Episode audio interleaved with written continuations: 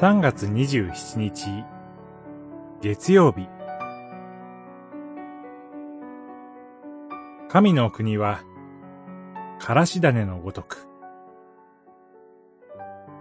ルカによる福音書、13章。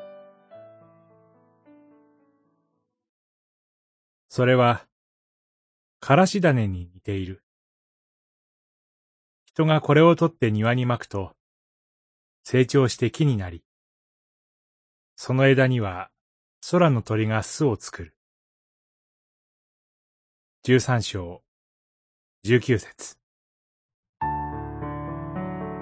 以前アメリカに滞在した時に夕食会に招かれました。そこにはアメリカ人の牧師もおられたのですが、ある先生がこのように言ってくださいました。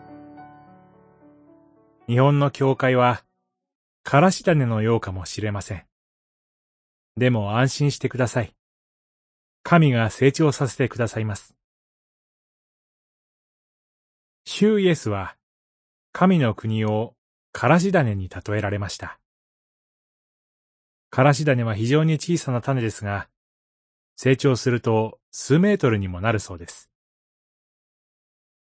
空の鳥が巣を作ることができるのです。鳥が巣に行こうように、神の国は神の民が憩います。また、シューイエスは神の国をパン種に例えられました。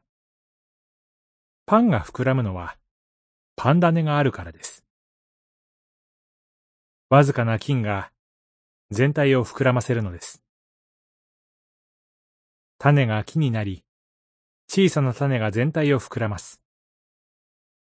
これが神の国なのです。神の国は成長します。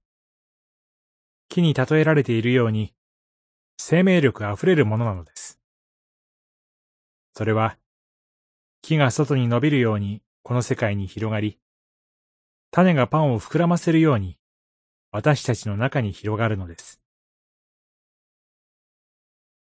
神の国の成長に信頼するものでありたい。成長は約束されています。焦らず、その時を待ちましょう。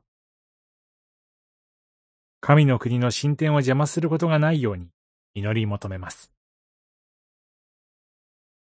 祈り。主よ。神の国がこの世界に、また、私の中に広がりますように。